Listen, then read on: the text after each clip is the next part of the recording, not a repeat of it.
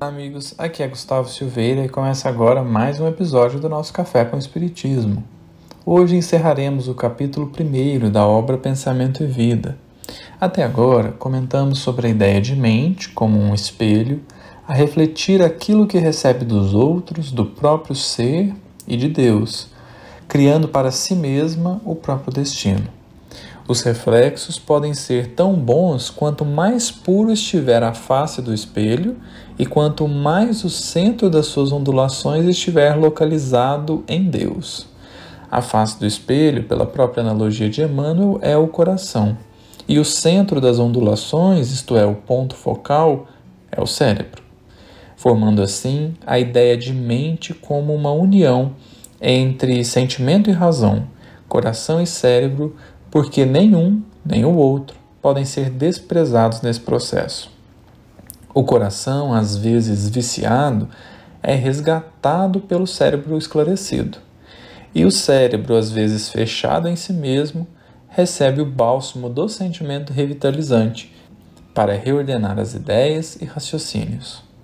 O resultado dessa integração coração-cérebro é o que Emmanuel chama de pensamento um influencia o outro nesse processo, e o pensamento é o resultado que vai se materializar no mundo, como uma palavra ou uma ação. É mais ou menos aí que paramos e haverá uma complementação agora do benfeitor. Leremos o capítulo até o final e, em sequência, comentaremos dois pontos para fechar a ideia central do capítulo e, por que não, de todo o livro. Emmanuel escreveu assim. Em todos os domínios do universo vibra, pois, a influência recíproca. Tudo se desloca e renova sob os princípios de interdependência e repercussão. O reflexo esboça a emotividade. A emotividade plasma a ideia. A ideia determina a atitude e a palavra, que comandam as ações. Em semelhantes manifestações, alongam-se os fios geradores das causas de que nascem as circunstâncias, válvulas obliterativas ou alavancas libertadoras da existência. Ninguém pode ultrapassar de improviso os recursos da própria mente, muito além do círculo de trabalho em que estagia.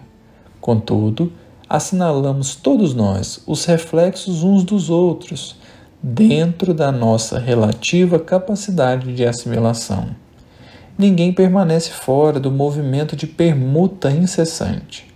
Respiramos no mundo das imagens que projetamos e recebemos. Por elas, estacionamos sob a fascinação dos elementos que provisoriamente nos escravizam e, através delas, incorporamos o influxo renovador dos poderes que nos induzem à purificação e ao progresso. O reflexo mental mora no alicerce da vida. Refletem-se as criaturas reciprocamente na criação que reflete os objetivos do Criador. Nesse trecho do capítulo, Emmanuel reforça bem a influência recíproca, e isso vai ser importante para vários outros capítulos da obra e, claro, para a nossa própria vida. Eu não escolho que tipo de ondas pensamentos chegam até mim, mas posso escolher o que refletir. Embora seja verdade que ainda não podemos refletir com a pureza dos anjos, é igualmente verdadeira a ideia de que não precisamos refletir com brutalidade.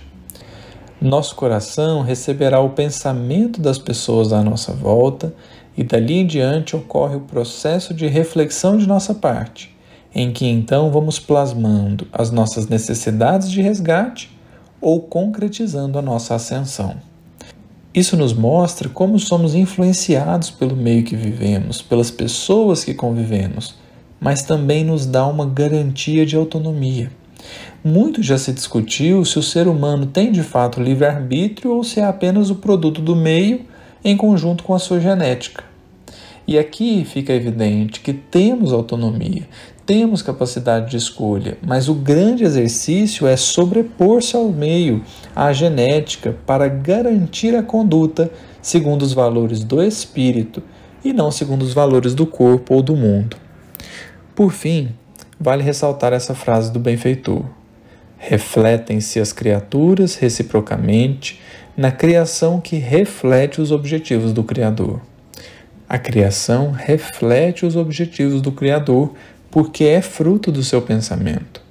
André Luiz, no livro Evolução em Dois Mundos, compara o fluido cósmico universal, fonte primária de tudo que é material, com o fluido nervoso do todo sábio, isto é, com a matéria mental do Criador, se pudéssemos assim comparar. E qual reflexo que vemos na criação e que vale ressaltar? A criação inteira serve incessantemente. Tudo na criação aponta para a necessidade de servir, de não se enclausurar em si mesmo, de não viver apenas para si mesmo. Eis aí então um dos objetivos do Criador: que cada criatura sirva em favor uma das outras, para que a vida prospere e todos vivam da melhor forma que poderiam viver. Encerraremos aqui, lembrando que nosso intuito não é fazer um estudo minucioso do livro para que possamos avançar e conhecer a obra em tempo hábil.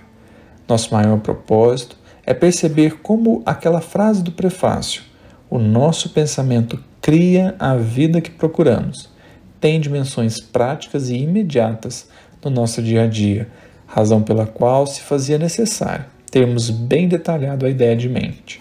De agora em diante, poderemos seguir de maneira mais fluida. Provavelmente teremos em torno de dois episódios por capítulo.